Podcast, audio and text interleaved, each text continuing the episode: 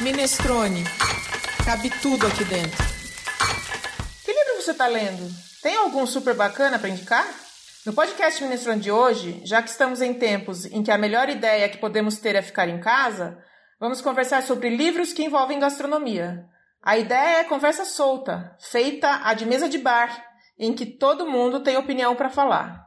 Não perca! Olá, ouvintes do podcast Minestrone. Eu sou a Cláudia Violi, jornalista e cozinheira. Isso que você está ouvindo é o podcast Minestrone, que está na sua segunda temporada, falando de tudo que se refere ao mundo da comida, bebida e o da mesa. O portal minestrone.com.br trata de assuntos de gastronomia de forma inclusiva, como na sopa italiana, que leva o nome minestrone, em que cabe de tudo um pouco, como feijão, macarrão, carnes, caldos, legumes, verduras, no site também cabe um pouco de tudo.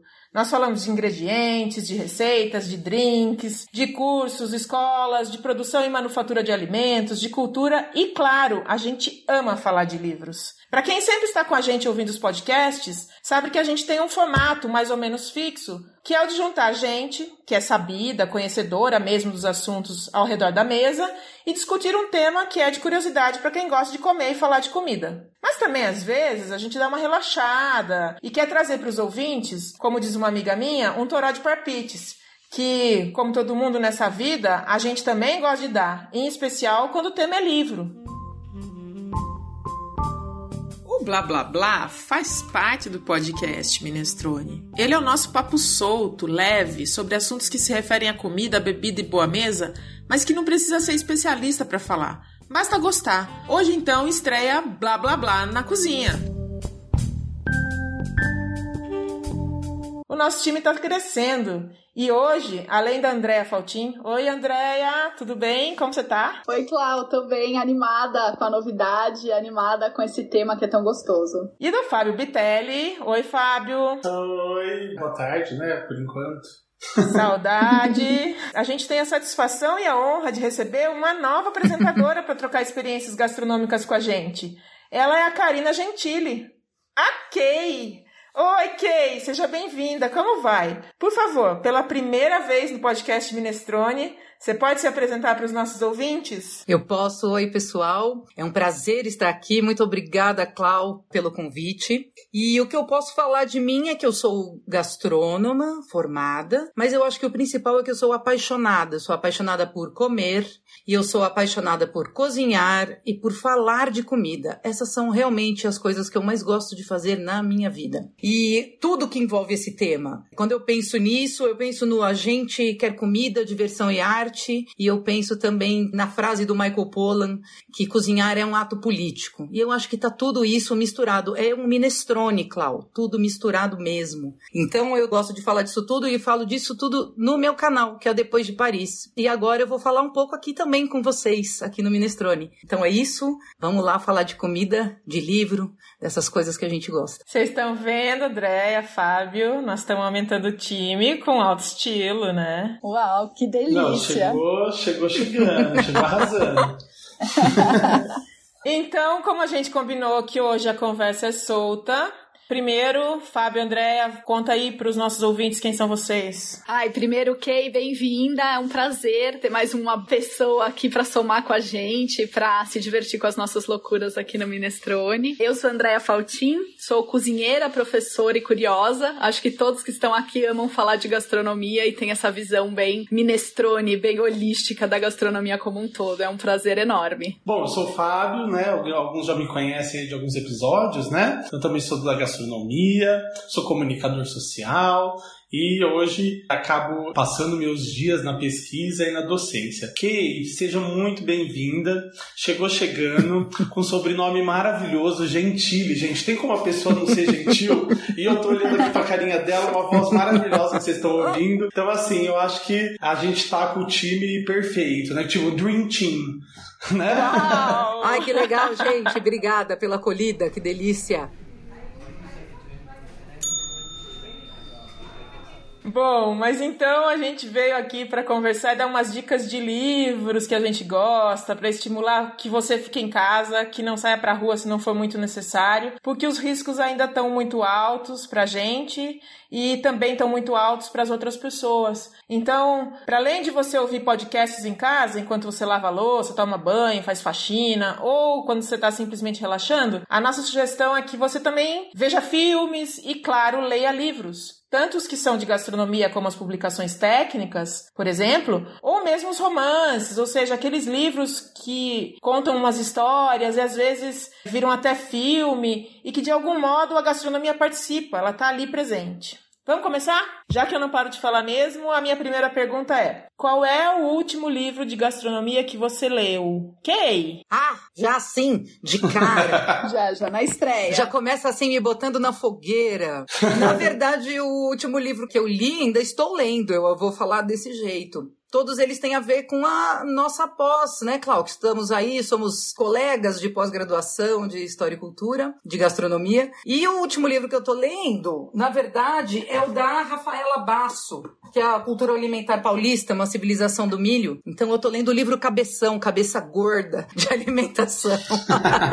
Não foi nada leve, mas eu ganhei também esses dias do meu marido. Aí a gente foi pro lado leve da coisa aquele livro que tem até série na Netflix, que é o Sal, Gordura, Ácido e Calor, da Samin. É maravilhoso esse livro da Samin. Delícia. Meu Deus, eu tô apaixonada por este livro, por essa mulher, por tudo isso. É alquímico esse livro. Então, tô nesses dois. Um, assim, de receitas deliciosas e um cabeção pra gente botar a cuca pra funcionar mesmo. E você, André, que você anda lendo? Preciso admitir que nas férias agora eu dei um break nos livros de gastronomia, mas eu acho que o último que eu li não é bem de leitura, é meio de receita, com uma pegada diferente, mas é em inglês, não sei se tem tradução para português. É de uma australiana que eu adoro, chama Dona Rei, e é Life in Balance, a vida em balanço. Então ela traz uma abordagem bem fresca, assim, sabe, da gastronomia, com receitas com poucos ingredientes, com uma, um visual mais natural e uma comida assim mais natureba, para tentar fazer um detox durante a quarentena. o Fábio deve estar tá lendo sem parar, né, Fábio? Então, eu tô nessa pegada. Nem sempre por prazer, né, mas por obrigação.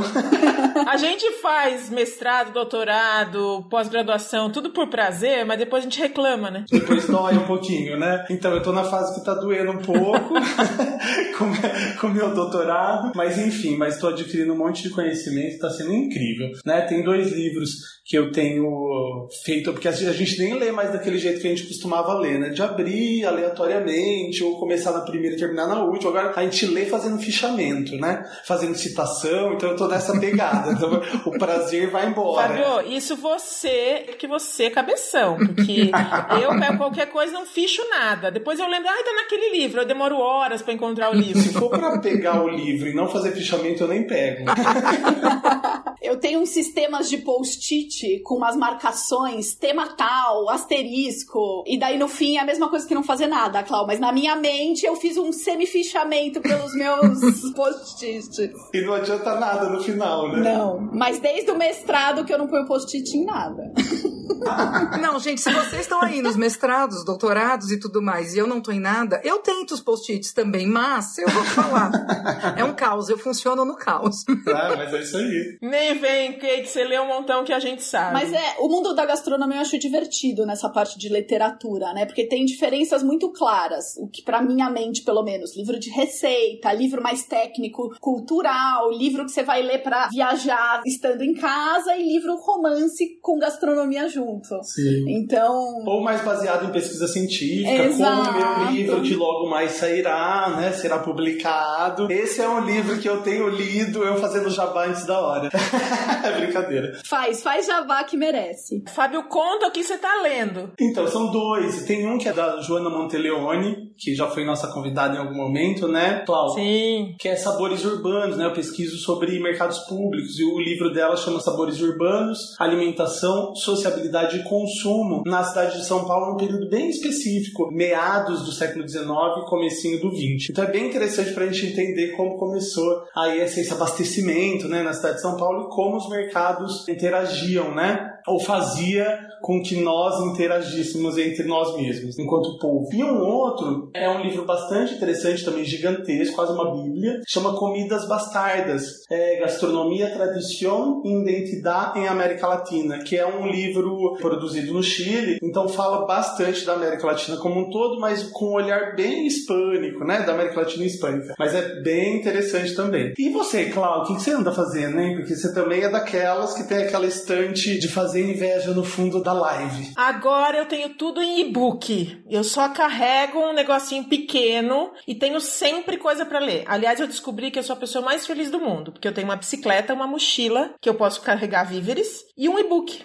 Tudo que eu preciso na vida é me transportar de bicicleta, levar os livros que eu quero ler e carregar comida, lógico, né? Porque ninguém vive sem. Gente, víveres. Eu fiquei imaginando ela andando naquela bicicleta e carregando um pavão morto na cestinha, um maço de flores, toda feliz indo para casa numa Paris do século XIX. que delícia. Falando em Paris do século XIX, não tem nada a ver o livro que eu tô lendo. Tô lendo o um livro de uma inglesa que chama Bill Wilson. O nome do livro é Pense no Garfo.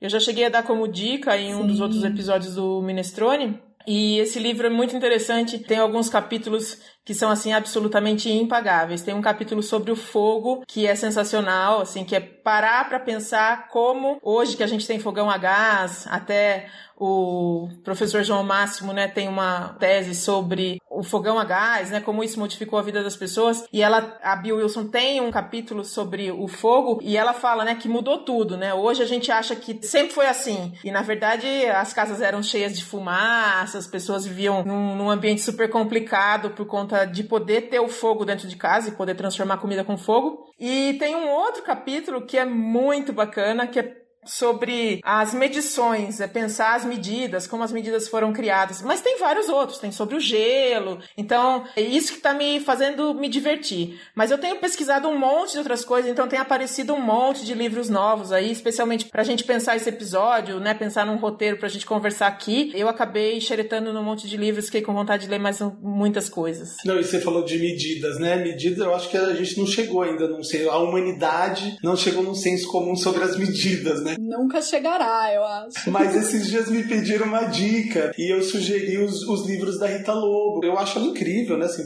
sou fã incondicional e ela cuida bastante de, ela tem um cuidado bastante carinhoso assim com as questões das medidas domésticas e das medidas profissionais, né? Não sei se a gente pode chamar dessa forma, mas ela sempre coloca nos livros dela uma tabelinha de conversão, ela explica, né? Então você vê que é uma pessoa que cuida, pesquisa para entregar a melhor receita e que vai dar certo lá na ponta, né? Que a gente sabe que tem uns sites aí que pelo amor de Deus, né? Esses que aparecem primeiro aí, né? Pode descartar porque não dá certo as coisas. Nossa, leu meus pensamentos, Fábio. Aliás, uma xícara às vezes tem 278 ml, às vezes tem 264, às vezes tem 206 e assim por diante, né? Então tem que ter uma tabela de conversão mesmo. Mas fala aí da Rita, Andréia. Eu ia falar que eu acho que ela acolhe ainda mais as pessoas que são novas na cozinha, né? Pelo tipo de descrição que ela faz nos livros dela, ou mesmo no site, no panelinha, que mesmo você não tendo prática, se você seguir a ordem e seguir exatamente passo a passo, vai dar certo. É o que o Fábio falou. Você joga na internet nem sempre aquilo vai acolher quem é novo pra cozinha. Eu amo a Rita Lobo. E tem um livro dela, que é o primeiro livro dela, que é o Cozinha de Estar, que eu amo o livro. E ela começa naquele livro ela já tinha o Panelinha, mas o Panelinha era aquele site horroroso do IG, que dava pau, você não conseguia acessar nada naquele site. Ele era travadíssimo. Só que as receitas davam certo. O site travava, mas todas as receitas sempre dão certo dela. É. E o Cozinha de Estar, ela ainda tem aquele olhar mais oriental, que no começo ela tinha com o primeiro restaurante que ela teve, mas ali ela já demonstra, assim, primeiro que ela conta histórias, né? Ela conta histórias dela para ela falar da receita. Eu sou apaixonada por quem dá receita desse jeito nos livros, né? Eu acho que é encantador, assim, esse jeito que ela contava no livro e depois no panelinha mesmo, né? No, na Bíblia, panelinha, né?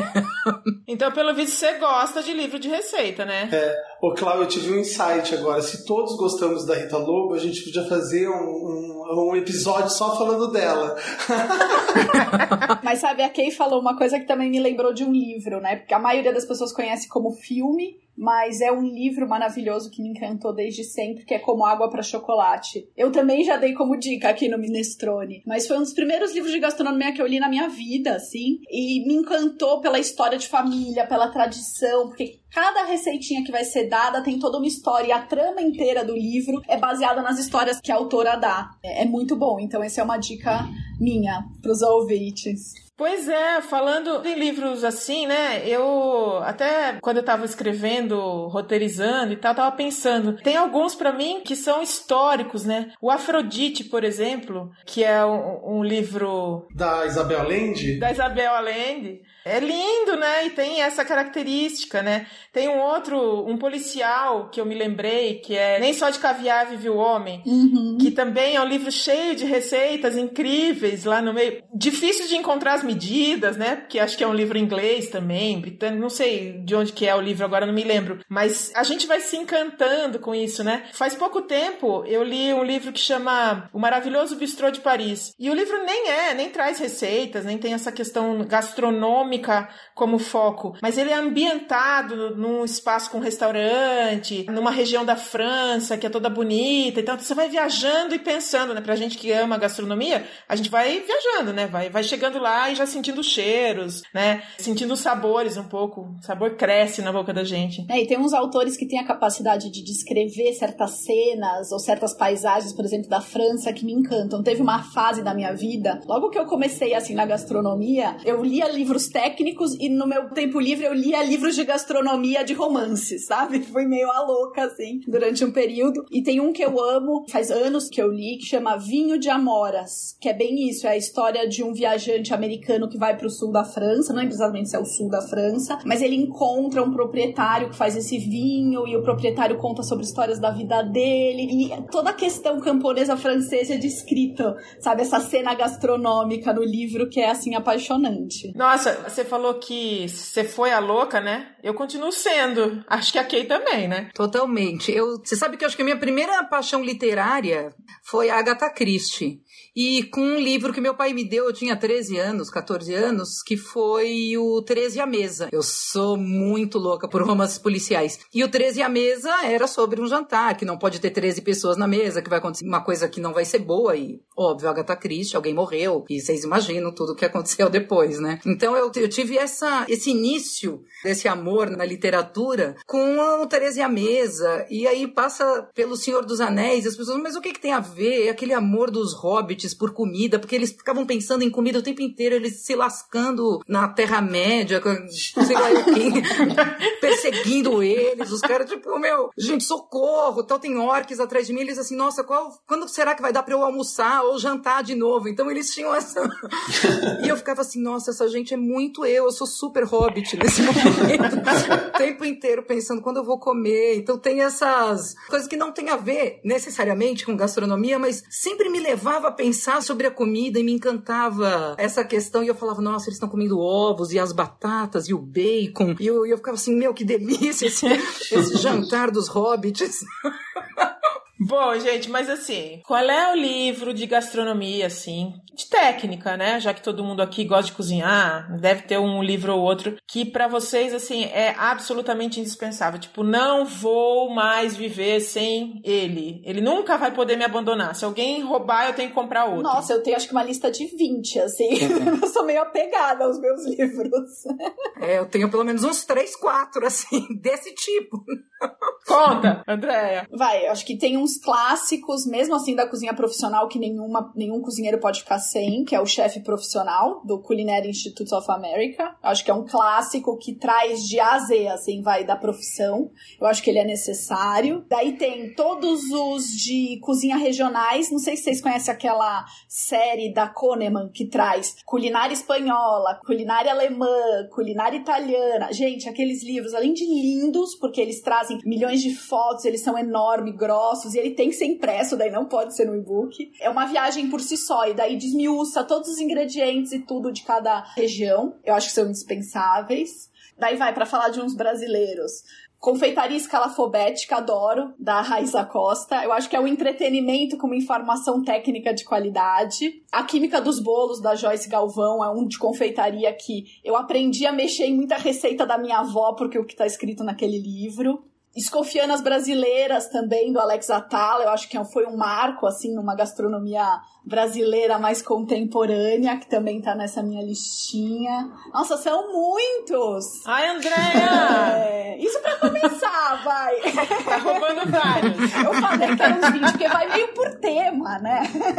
né para as meninas que estão fazendo a especialização, né, em, em cultura, né, cultura e gastronomia, tem um livro que é do Manuel Querino, baiano, que chama Cozinha Baiana, né? Culinária Baiana. E é um livro, eu tenho ele em PDF, tá, tá no site da USP disponível, que é um documento histórico, né? Então, assim, é um livro tão legal para você ver a evolução, né? E também a denominação de alguns pratos que hoje a gente usa outros nomes, né? E que a gente fez um monte de alteração, substituiu um monte de ingrediente. Mas é bem interessante, até porque o Manuel Querino fez esse livro em homenagem ao pai dele, que era um cozinheiro e um entusiasta da cozinha típica baiana, né? E que não tinha nenhum estudo. Manuel Querino era negro, conseguiu vencer essa batalha, né? Em relação à, à educação. Então ele era um acadêmico e produziu inúmeros livros em outra área do conhecimento que nada tinha a ver com a cultura ou com a alimentação. Então esse livro também eu acho maravilhoso, ele caiu na minha mão há um ano atrás, dois anos atrás, então assim eu conheci e foi uma grande descoberta. Então fica a dica aí, é fácil de baixar em PDF, tá na, na biblioteca aberta da USP. Então para vocês que estão estudando isso, eu acho que é um marco também, acho que pode ser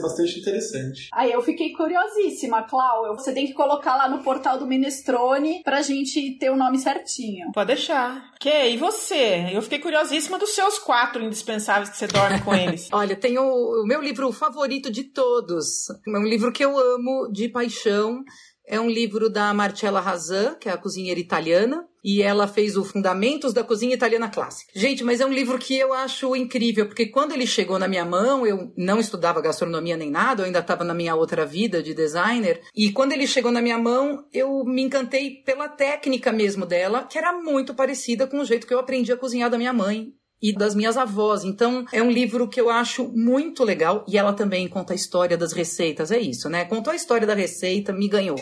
me ganhou facinho. Eu sou facinha para me ganhar. Mas tem um outro livro que eu gosto muito, que é brasileiro, que é da Vilma Covese. Não é o 400 gramas, é aquele, um primeiro livro da Vilma Covese, que é o Receitas para Todo Dia e para os Outros também. Ela também ensina muitas técnicas básicas, assim, branqueamento, arroz, feijão. E aí tem os, as receitas para os outros dias, que são um pouquinho mais chiquezinhas, mais elaboradas. É um livro muito querido. E tem um livro que eu gosto muito que é da outra cozinheira brasileira, da Heloísa Bacelar, que é o Cozinhando para Amigos. Eu acho delicioso esse livro, eu gosto pra caramba. E eu amo esses livros da Kahneman, Andréia. Mas sabe que você me resgatou momentos. Minha mãe, desde pequena, cozinha com esse livro da Vilma Covese e eu tenho esse fundamentos também, amo, é um dos meus preferidos também. É um dos clássicos da cozinha italiana, gente. A Kay arrasou, amei.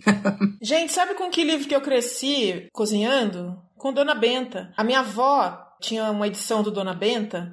A minha avó era analfabeta. E ela um dia pediu para um livreiro lá em Itu trazer o livro Dona Benta, porque alguém tinha dito para ela que ela ia melhorar a qualidade da cozinha dela. Minha avó tinha um restaurante. E ela pediu para esse livreiro trazer o livro. Ela nunca aprendeu a ler, mas ela, quando a gente era criança e ela queria fazer um preparo qualquer, ela tinha uma edição do Dona Benta que, salvo engano, é 1952, não sei, uma coisa dessas. E aí ela pedia pra gente ler pra ela. Então, por exemplo, ela queria fazer um carneiro, uma perna de carneiro. Aí ela pedia pra gente ler, porque ela, claro, tinha técnicas, ela sabia fazer, mas ela queria o passo a passo. Então, esse é um que eu vou herdar, o original. Mas vou herdar depois que passar pelo, né? Um dia que minha mãe não existir mais, que eu espero que demore muito tempo. E eu cresci. Vocês cresceram com a Covese e eu com a Dona Benta. Olha a diferença, hein, gente? não, eu não cresci com a Covese. Eu, eu, depois que eu casei, eu comprei o livro da Covese. Então, pensa, já foi nos anos 2000, assim, 2000 mesmo, que eu casei em 99. Mas eu cresci com Dona Benta também, né? Não tem, é, o Dona Benta, eu tenho 48 anos, faz parte, nos anos 70, 70, nos anos 80, as pessoas olhavam muito o Dona Benta como referência, né? Essa edição que a minha avó tem, tinha, né? É uma edição que ensina a matar o peru. Então, ensina a dar a bebida pro peru ficar bêbado, você conseguir pegar o peru e destrancar o pescoço dele, sabe? Não é o Dona Benta de agora, que você guarda os fascículos comprados lá na Avon e, e aí você depois encaderna e tem um livro com receitas básicas que não dão certo, não são as receitas testadas da Rita Lobo. Mas sabe, Glau, eu tenho uma herança que pulou uma geração. A minha avó veio direto para mim aqueles bom apetites que deram esses fascículos e tem também esse tipo de descrição. Eu tenho esses fascículos da Folha de São Paulo que num determinado momento você comprava os fascículos e também você ganhava um porta-condimentos. Então, na minha cozinha tem um porta-condimentos que foi um brinde da Folha de São Paulo e todos esses livros. E eles são bárbaros. Eles têm as receitas também, são todas testadas com as medidas corretas e assim, a montagem dos pratos, como é que você faz, né? Porque tem alguns clássicos, né? Tem algumas sopas clássicas ou comida espanhola clássica. E aí você tem ali o passo a passo mesmo, como é que você rala determinado alimento, como é que você faz o corte, né? Pré-internet, mas com todo o passo a passo, o, que é muito bacana, né? Pra gente que ainda tem esse apego ao papel, né? É bem legal. Nossa, eu tenho um super apego com papel, ainda mais para esses livros de gastronomia muito visuais, é, eu acho difícil desapegar. É muito espaço, né?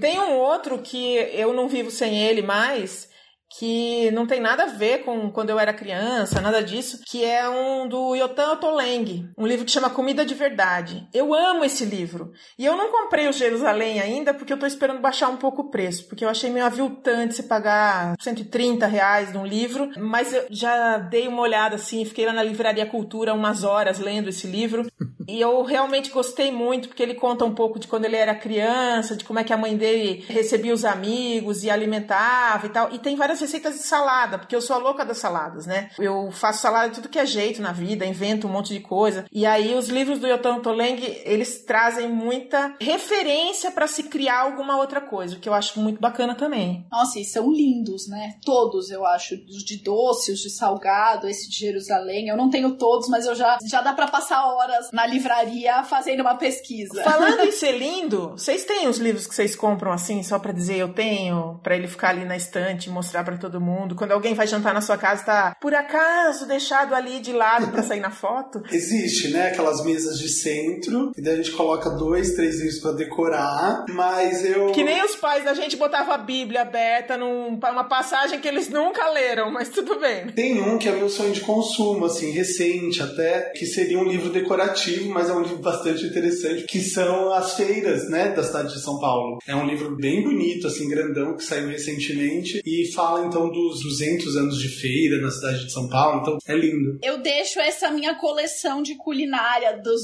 do mundo no, perto da televisão, daí esse sai na foto de vez em quando, mas eu uso eles bastante. Esses da Itália e o França, especialidades francesas e da Itália, são os, eu acho que são os mais bonitos, né? Então, Sim. olha, só pra você ter uma ideia, ontem eu participei de uma live com o pessoal da FMU para falar de cozinha e família e tal, e eu tava organizando minha estante para parecer que, tipo, né, ai, gente, super importante. Aí arrumei assim a estante e tal. Aí eu falei, Mal, pega o livro da Itália e da França para botar aqui.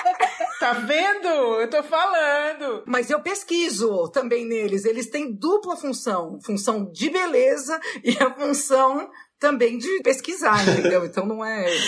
eu conheço gente que compra a Julia Child só para ter na estante, porque nunca abriu para ver se quer o que passou lá no filme, entendeu? Não tenho a menor ideia, mas eu tenho vários colegas que têm os livros da Julia Child exatamente porque assim, ah, olha, já virou Julia em Julia, né? Então eu tenho que ter o livro e tal. E assim, eu não sou essa pessoa, eu sou aquela pessoa que lê no e-book mesmo. Aliás, vocês acham que dá para ler livro de gastronomia no e-book? Olha, é, de receita, de receita eu acho que tem certo sentido, né? Porque às vezes a gente quer uma receita, tá ali disponível no celular ou em qualquer outro lugar, é fácil, né, de coletar, pesquisar. Eu mesmo peguei minhas fichas técnicas, transformei em PDF e deixei ele no meu Google Drive. Então, a hora que eu precisar, alguém pede alguma coisa ou eu mesmo quero fazer, eu consigo entrar e ver, né? Agora, livro para ler, assim, né, que tem um conteúdo, seja científico, pesquisa, romance, enfim, relacionado à gastronomia, para mim é bem chato, assim, eu não dou muito conta, não. Prefiro o livro físico mesmo. Sei vocês.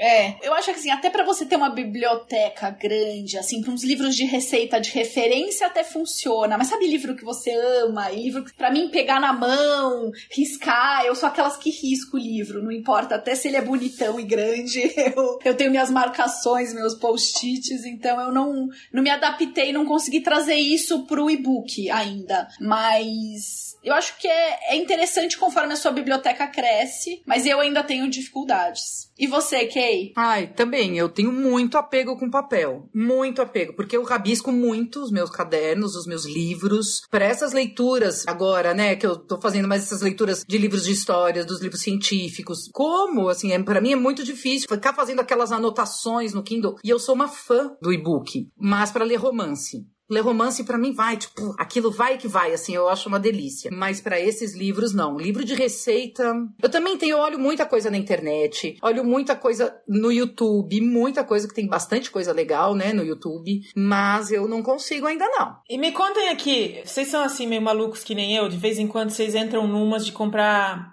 monotema. Eu tenho época que assim, só compro livro de comida mediterrânea. Ou só pesquiso o livro de comida mediterrânea. Aí daqui a pouco passa um tempo, eu só pesquiso o livro de azeite. Aí eu quero saber tudo de azeite, quero entender tudo de azeite. E assim por diante. Vocês têm o monotema de vez em quando? É, eu sou a louca que normalmente lê uns três livros de uma vez, porque depende do humor e do, da disposição, eu vou lendo um tipo. E daí vale para gastronomia também. Tanto que eu demoro para ler os meus livros de gastronomia, porque eles vão variando. Então eu sempre tenho, vai um de azeite mais técnico, que pode ser uma dessa, um de receita, mas que eu quero ler as historinhas antes das receitas. E daí um mais bem técnico de história, que daí o meu tá lá um tempão, tá até pegando pó, tadinho. mas é isso, eu raramente fico monotemática. Não, mas eu não consigo também não ser monotemática. Não dá para mim. Fábio, e, e, você? Conta aí. Ah, então eu tô monotemático. Mas por obrigação.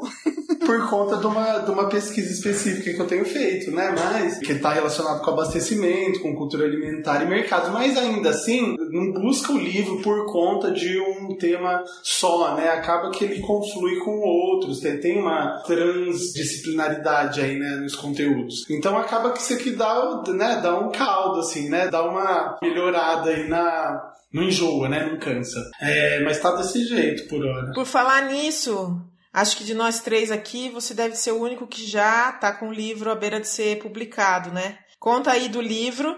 E daí eu queria saber, fora esse que você já escreveu e também de todo mundo, se vocês fossem escrever um livro, claro, de gastronomia, relacionado a esse nosso mundo, o que, que vocês escreveriam? Então, meu livro ele não é especificamente sobre gastronomia, ele tem link, né, com temáticas da hospitalidade, né? Então ele acaba, eu falo de festas no espaço público da cidade de São Paulo, mas pega também o olhar da alimentação, da comensalidade. Então é um livro Festas do Bexiga, né, que vai sair pela editora Alameda até o final do ano, espero. É, eu acho que é isso. Agora, se eu fosse escolher um livro de gastronomia especificamente, eu falaria da comida de família, assim, a Kay falou que participou, né, de uma live agora falando dessa temática, mas do comfort food, né, dessa comida de verdade, né, que a gente espero que esteja retomando isso agora com a, com a quarentena, com o isolamento, né. André, você gostaria de escrever um livro? Acho que sim, num futuro mais distante, mas sim, mas algo que fique entre história de pessoas junto com a história da comida, sabe? Histórias, não, talvez não de famílias específicas, mas a relação de algumas pessoas com alimentação ou mesmo pensando numa cadeia produtiva maior, assim, sabe? Com o campo. E daí trazer receitas bem simples que qualquer pessoa consegue fazer em casa. Um pouco de cozinha, do tipo de cozinha e culinária que eu faço para mim e eu faço quando eu recebo pessoas. Receitas simples, com viés talvez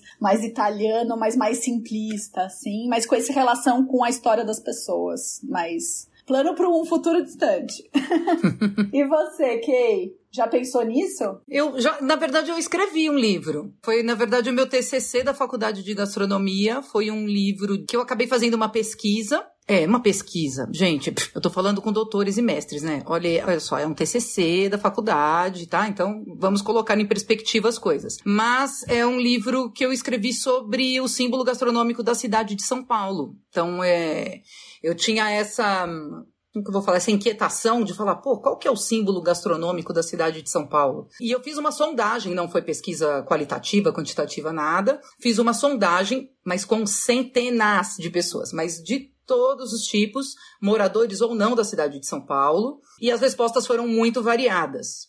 E, então eu escrevi o um livro que chama Do Padre Anchieta ao Sushi. Amei o nome. E aí eu percorri essa história de São Paulo pós-colonização. Então foi de 1500 para cá, o Padre Anchieta chegando aqui, colonizando os índios e tal. Mas foi super legal, assim, foi um... Eu acho que foi nesse livro que me despertou a vontade de querer fazer pesquisa, porque eu gostei muito. Não teve um... So... que as pessoas falam muito do sofrimento, e eu imagino que seja para você fazer um mestrado, eu imagino que você tenha que ficar debruçado sobre umas coisas por muito tempo. Mas eu me encontrei dessa maneira de um jeito muito forte quando eu fiz essa pesquisa. Então eu falei, cara, como é gostoso fazer isso, como é legal fazer pesquisa de um negócio que você gosta, é, mesmo quando você se depara com coisas que não são legais. Então foi isso, e foram muitas respostas, e era isso, e tinham 20 receitas testadas, é claro, por favor, né? Que afinal de contas era uma faculdade de gastronomia, então tinha que ser testado. Gente, é coxinha, é pastel, é sushi, é esfirra, é, bomba de chocolate. Tudo isso apareceu na sondagem, muito entendeu? Bacana, muito Nossa, fiquei bacana. curiosa. Você precisa mostrar pra gente um dia. Nossa, eu adoraria escrever um, um livro sobre mulheres, feminismo e a cozinha, assim. Eu gostaria de escrever é, esse papel que a gente agora tá podendo assumir e resgatar, sabe?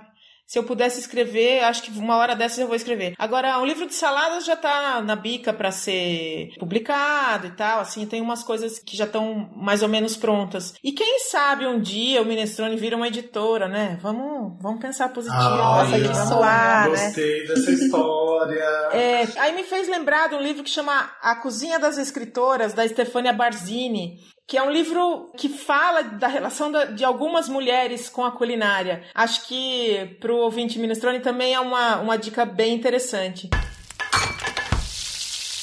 Para você que nos ouve, já sabe que a gente adora comer e falar de bebida. E você? Que temas de gastronomia você quer que a gente aborde? Acesse o site minestrone.com.br. É um espaço inclusivo e democrático, sem juízo de valor. Cabe tudo aqui dentro: comida, bebida, ingredientes, temperos. Fique por dentro de tudo que cabe aqui acessando as redes sociais. A gente está no Instagram, no Facebook, no Twitter, no Pinterest e também no LinkedIn. Em qualquer dessas mídias e também diretamente no site ou por e-mail, você pode nos sugerir temas, assuntos, pessoas, enfim, é aberto. Antes da gente encerrar, em todos os episódios, embora esse tenha sido um cheio de dicas, todos os que participam do Minestrone trazem dicas de gastronomia. Como a gente falou, um montão de livros, vocês podem trazer as suas dicas de hoje, que não sejam necessariamente livros, pode ser filme, pode ser feira, pode ser restaurante. Eu vou abrir primeiro para Kay falar, porque é- fazemos as honras, já que ela é a nossa apresentadora novata. Ai, queridos, muito obrigada. Estou me sentindo extremamente honrada. Eu vou dar dica de dois livros muito diferentes. Um livro é de um psicólogo que chama Gustavo Barcelos e ele escreveu um livro que chama O Banquete da Psique. Esse livro, por mais que ele pareça muito complexo, ele tem uma leveza e uma profundidade ao mesmo tempo, porque ele vai fundo nessa parte do ato cultural de comer relacionado com a psicologia profunda. É muito legal, eu indico esse livro. E um outro livro que é bem mais leve e divertido, que é um livro de contos que chama Assassinos à Mesa de Jantar. São 15 contos dos grandes autores de livros policiais. Tem Agatha Christie, tem Nero Wolfe, tem George Simenon, Patrícia Highsmith. É uma compilação de contos de crimes relacionados à gastronomia. É muito legal. Esse livro é um dos meus dos meus queridos aí. Muito bom, Fábio, sua dica. É, eu vou indicar um documentário é, chamado O Povo Brasileiro, que é um documentário baseado no livro, né, homônimo do Darcy Ribeiro, e conduzido por ele também, um pouco antes dele morrer. Então ele traz figuras, né, como Chico Buarque, vários pensadores, né, e pontua então a, a formação social do Brasil, né, com os indígenas, os europeus, né, os negros, e que também conversa diretamente com a história da alimentação do Câmara Cascudo. Então eu acho bastante interessante para a gente entender de onde a gente veio e não ficar falando bobagem por aí como vem acontecendo, né? Ou fazendo bobagem, que é o que está mais comum ultimamente, né? Então, assim, vamos, acho que todo brasileiro obrigatoriamente tinha que nascer e ganhar um, um livro, povo brasileiro, né? Dentre outros tantos, e, e já ler, assim, a primeira leitura da vida para entender da onde que a gente saiu, né? Calma, Fábio, você é um doutorando. Eu vou dar duas dicas para iniciantes, então, já que o Fábio foi fundo. Não tão de iniciantes, mas eu acho assim, na nossa, na nossa área, ainda mais nós que estudamos a alimentação com esse viés um pouco mais cultural, são clássicos, mas que eu acho que valem ser pontuados aqui, que é Comida como Cultura, do Máximo Montanari, e Cozinhar do Michel Polan, que de todos os dele, eu acho que é um leve, gostoso de se ler, que já começa assim a trazer um pouco esse viés um pouco mais cultural para iniciantes e daí vai fundo no comida como cultura que vai ser paixão na certa. Bom, e eu tenho uma dica que é bem mais leve, bem mais assobiadinha, que é a série de cinco episódios gravados pelas irmãs Célia e Selma com receitas cantadas. Chama-se Delícias Cantadas. A gente encontra isso no YouTube. Tem um episódio que é sobre frango com quiabo, outro é sobre bolo de banana, outro é sobre canjiquinha, outro é sobre vaca atolada e outro é sobre tutua mineira. A Célia e a Selma são duas figuras brasileiras dessas que todo mundo tem que conhecer e eu acho que vale a pena a gente dar uma olhada, ouvir essas receitas cantadinhas por elas. Hoje eu vi uma, uma notícia, eu acho que tem tudo a ver com o que a gente falou hoje, né? Que o, o livro estimulando a abertura de novos restaurantes, né, ajudando no conceito, né, de empreendimento, né. Então é o livro que fala da cultura paulistânia, né. Como que é o nome do livro mesmo? Do Dória? Alguém me ajuda?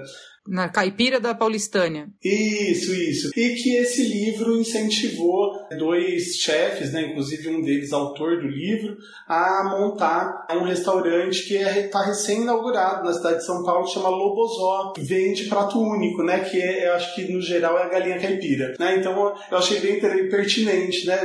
Eu acabei não atentando para dar essa dica, acabei falando de outra coisa, mas eu acho que também é interessante, né, saber que o livro estimula o empreendedorismo, né? Na área da gastronomia. Isso aí. E antes de encerrar, agora a gente tem a hora do jabá. Então, em breve, o livro Festas do Bexiga estará disponível para todos até o final do ano. Vamos ver. Andréa? Me sigam no Instagram, arroba Faltin. Sou cozinheira, professora, apaixonada, sempre posto de vez em quando umas receitinhas lá e provavelmente teremos projetos futuros por lá também. Então fiquem de olho. Ok. Ah, gente, me segue lá na Depois de Paris, arroba Depois de Paris no Instagram. Ultimamente, com a pandemia, eu tenho feito um diário do que a gente come aqui em casa, então são comidas sempre muito fáceis, muito do que tem na geladeira para fazer, com aproveitamento. Então é, o foco é sempre esse, muito caseiro, muito simples. E aquilo que você falou, Andréia, contando mesmo para as pessoas daquele jeito, tentando ser carinhosa com as pessoas que não sabem cozinhar, porque as pessoas não têm essa facilidade, elas se sentem muito perdidas. Então, depois de Paris, eu tento fazer isso também. Dou aula, faço consultoria. Estamos na batalha aí, né, gente? Estamos todos. E a Cláudia? Sempre. O meu jabá é sobre o Clube de Assinaturas do Minestrone. É uma caixa de produtos gastronômicos que em breve vai ser lançado pelo Minestrone. Espero que muita gente goste e queira assinar, porque vai servir para presente de Natal, vai servir para presentear amigos que você gosta e assim mesmo, mais do que tudo. Imagina todos os meses chegar na sua casa, você abre uma caixa e fala assim: "Uau, eu me dei um doce de leite maravilhoso", né? Então vão estar ali alguns produtos para as pessoas degustarem que vão ser parte do Clube de Assinaturas Minestrone. Com uma curadoria de Cláudia Violi. Então, serão bons produtos. É, entendeu? Não é porque eu sou amiga e nem puxa saco, mas curadoria da Cláudia Violi já, já é um selo de qualidade. Não, eu já vou assinar agora, né? Já passo o endereço que eu já assino agora. Bom, ouvinte Minestrone, esse episódio foi o mais divertido até agora de gravar, Sim. não foi? Pós-pandemia, né? Pós! Ah, é verdade. Nossa, não acabou. Acabou. Olha a quadrilha. É mentira! Bom, se você gostou, compartilhe com os amigos, fale para que todo mundo conheça o Minestrone, o podcast, para aqueles que não costumam ouvir podcasts, que essa mídia existe. E até o próximo podcast Minestrone. Obrigada a vocês, meus companheiros de jornada. Foi uma alegria estar aqui com vocês. No Minestrone cabe tudo. Tudo que diz respeito a comida e bebida cabe aqui. Beijos. Beijo, gente. Foi uma delícia gravar hoje. Sensacional. Tchau, ouvintes. Beijo. Uhul, adorei.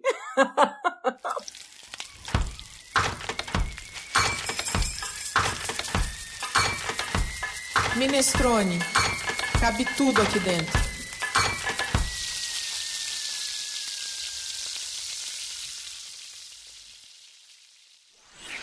Esse podcast foi editado por Domênica Mendes.